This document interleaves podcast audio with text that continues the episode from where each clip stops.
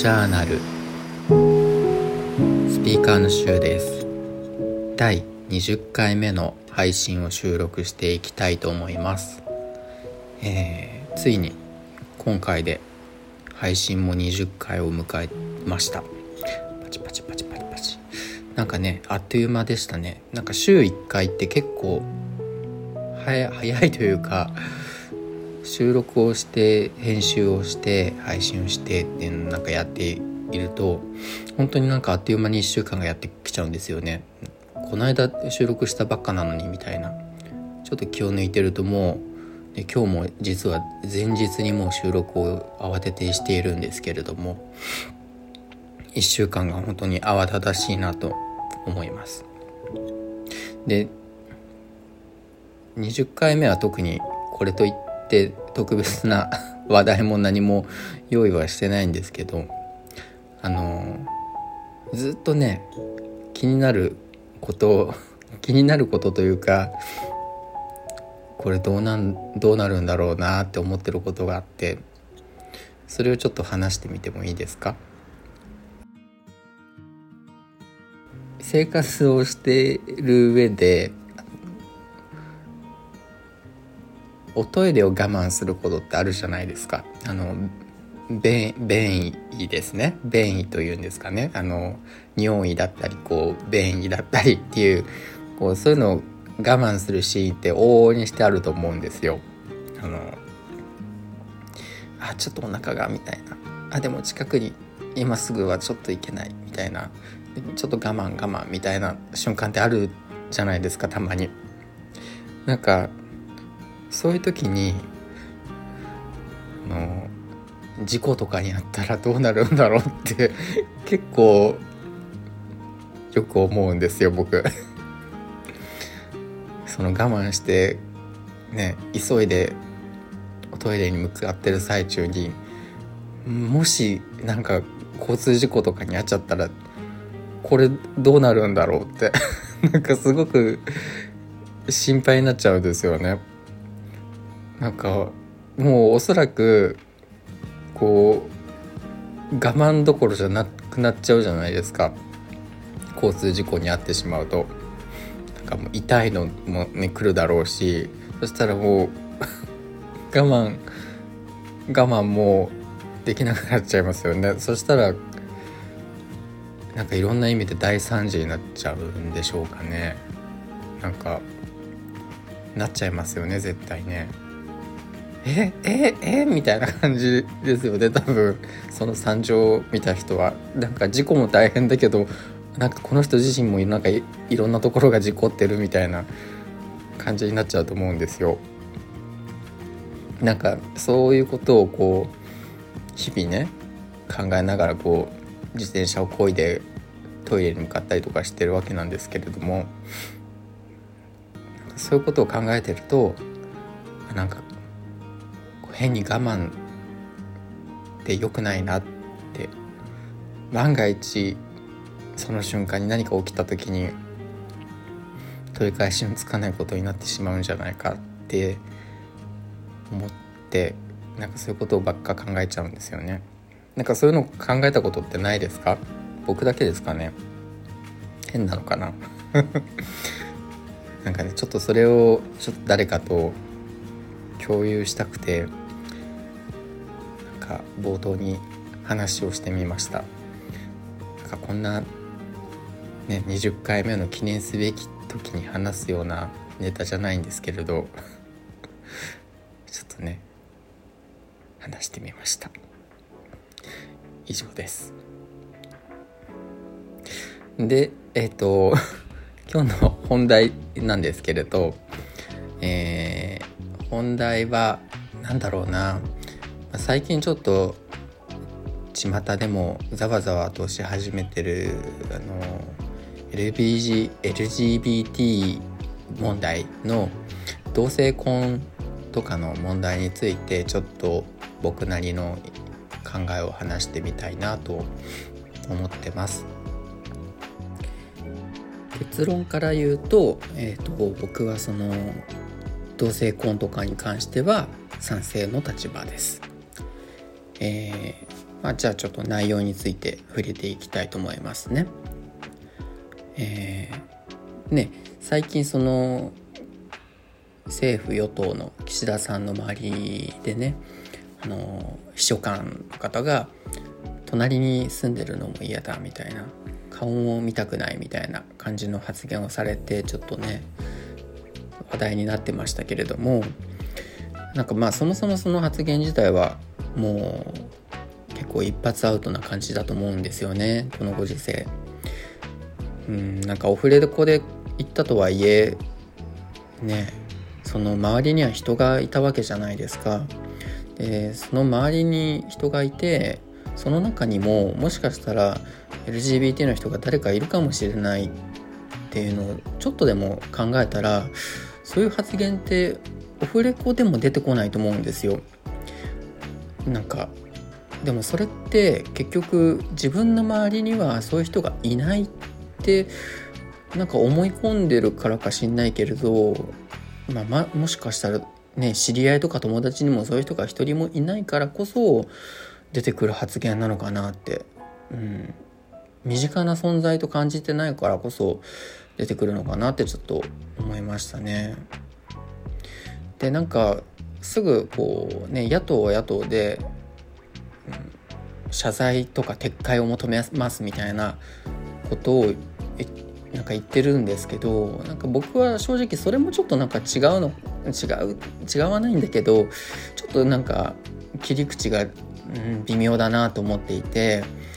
なんかそういう考えの人ってじゃあ言われたから考え改めますなんかごめんなさいもう私は差別しませんそういう認識改めますみたいな言われてすぐコロって変わるものじゃないと思うんですよ。なんかずっとそうやって生きてきてなかなか考え方をアップデートできなかったからこそそういう考えなのであってなんか知ってく必要があると思うんですよね相手のことを。だからなんか謝ね言った言葉はもう撤回できないしまあ謝ることはできてもじゃああなたにとってそういう人たちってどういう存在でいたんですかっていうなんかもうちょっとなんか根深い問題なのかなと思っていて多分これ世代間でも結構ギャップがすごいあると思うのでまあそれこそ育ってきた環境とか周りの環境によるものなのかなって思うんですよね。だからなんか、う、謝罪を求めたところで多分その人は心の底から謝るとは思えないから、うん、だったらこうどういうどうしてそういう考えに至ったんですかってところをちゃんと聞いてあげた方がいいのかなと思いますね。で聞いた上でじゃあ今後どういうふうに向き合っていくつもりなんですかっていうのをちゃんと通った上でなんかその人と向き合った方が、うん、結局なんか表面的なねはい言ったごめんなさい。なんか申しません。もうやめますみたいな。じゃあ、うん、根本的な解決には何もならないのかなと思うんですよね。なんかその秘書官の発言の前にも多分岸田さん自身もなんかあのー、ね同性婚は社会を変える可能性があるみたいなことを言ってたと思うんですけどなんかそれもそもそもちょっとクエスチョンつくじゃないですか。うん、えどういうふうに変わっていくと思ってらっしゃるんだろうかって なんかそこ聞いてみたいんですよね。どういうふうに変わると思ってるんだろうどういうふうに誰が困ると思ってるんだろうってなんかそこを具体的に言ってくれないとなんか変わ社会が変わってしまうっていうそんな漠然としたね言葉だけじゃその言葉だけで困ってる人たちをそ放置しておく回答にはならないのかなって思うんですよね。なんかね LGBT の人はだいたい5%でしたっけ？ってなると日本にはだいたい500万人ぐらいいるんじゃないかみたいな、ね、そういうのもあるありますけどなんかマイノリティマイノリティって言いますって言いますけど500万人って少ないのかってちょっと思っちゃいますよね。だから、えー、よく同性婚反対する人の中にはそういうマイノリティの声を聞きすぎてもどうなのかみたいな言うとありますけど、うん、500万人が果たしてマイノリティなのかどうかもちょっと疑問ですしなんか同性婚に反対する人の意見もねいろいろあるけれども、うん、結局なんか僕的には、うん、結婚っていう権利を得てる人がそういう権利を持ってない人に対していやあなたたちが持つのは違うよみたいなちょっとまだ早いよみたいな言うのはなんかずるいなってちょっと思うんですよね。そもそもねスタートラインというか同じスタートラインにも立ててないし持ってる人が持ってない人に対してあれこれ言うのはちょっとなんかずるいなって本当思いますね。うん、ねなんか同性婚に反対する理由の一つとして犯罪が増えるとかその結婚詐欺みたいなそういった犯罪の温床になるみたいな意見もあったりとすると思うんですけどなんかそれも結局異性間でも発生してる問題だと思うんですよそれはそもそも。ね結婚詐欺とかは。なんか隠れ蓑にしたりとか隠れ蓑っていうかその外国人労働のねなんか不法に国籍を取得したりみたいなそういうのって別に異性間の結婚でも現在進行形であったりする問題だと思うのでなんかじゃあ同性婚が可能になったらそれがじゃあ爆爆発的に増えるのかって言われるとうんそこもなんかエビデンス不足というか、うん、じゃあ主要7カ国の他の6カ国ではそれが話題な問題になってなんか結婚同性婚の結婚制度は取りやめになったのかって言われるとそうでもないわけで、うん、なんかそこを話題にするのはまたちょっと違うのかなっていうだったらその同性婚に限らず普通に異性間の結婚でもその不正については穴をちゃんと埋めていくべきなのかなって思うんですよね。なんかそこを盾にこういろいろ反対するのはちょっと違うのかなって僕は思うんですよね。あとその LGBT 同士の中でも同性婚については結構賛否あったりとかすると思うんですね。割と一枚岩ではないというかなんか一部のアクティビストの人が騒いでるだけだからもうそっとしておいてほしいみたいなそういった意見もあると思うんですけれど、うん、個人的には、うん、僕はそれもなんかなんだろうな結局困ってるのはいつも当事者なのかなって思うんですよね。何が言いたいかっていうと、うん、例えばその自分は結婚する予定もないしシングルだし同性婚なんてしないし興味がないしっていう人にとってはなんかその同性婚でざわざわすることでなんか自分自身がなんかちょっと面倒くさい存在だなみたいな思われるのが嫌だみたいなのって、うん、それってなんかある意味でその人自身は今までその不利益を特に被らずに不自由さも感じずに生きてこれたからこそ言えるのであってで実際そのね同性婚とかができないことで不利益を被ってる人例えば遺産相続とかがちゃんとスムーズにできなかったりとか病院とかでも問題がねあって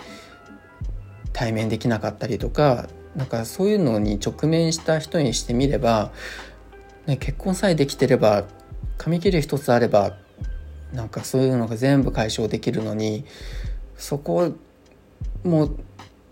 なんか問題が幅なんかあるのかって思うと、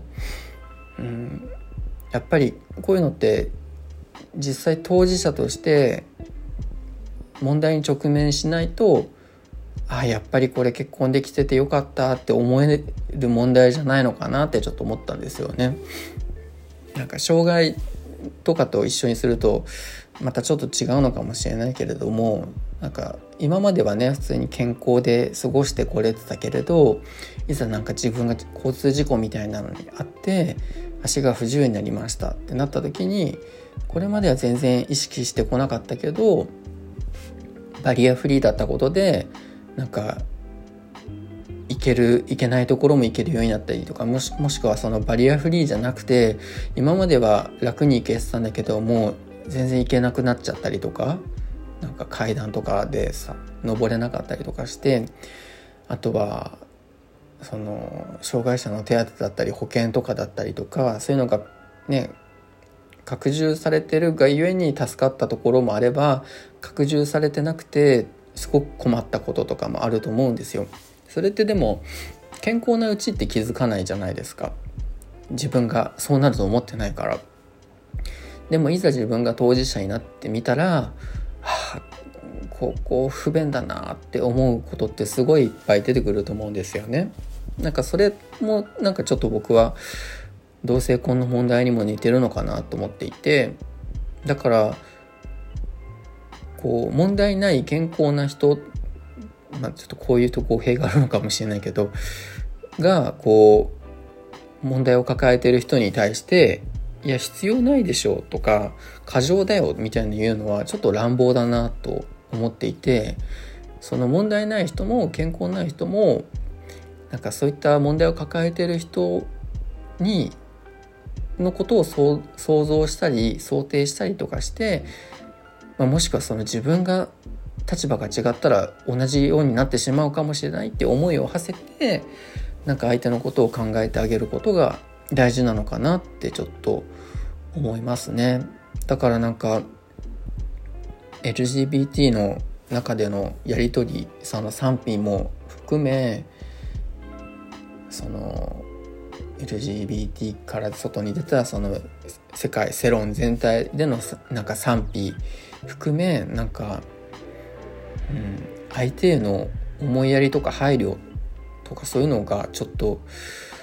欠けてる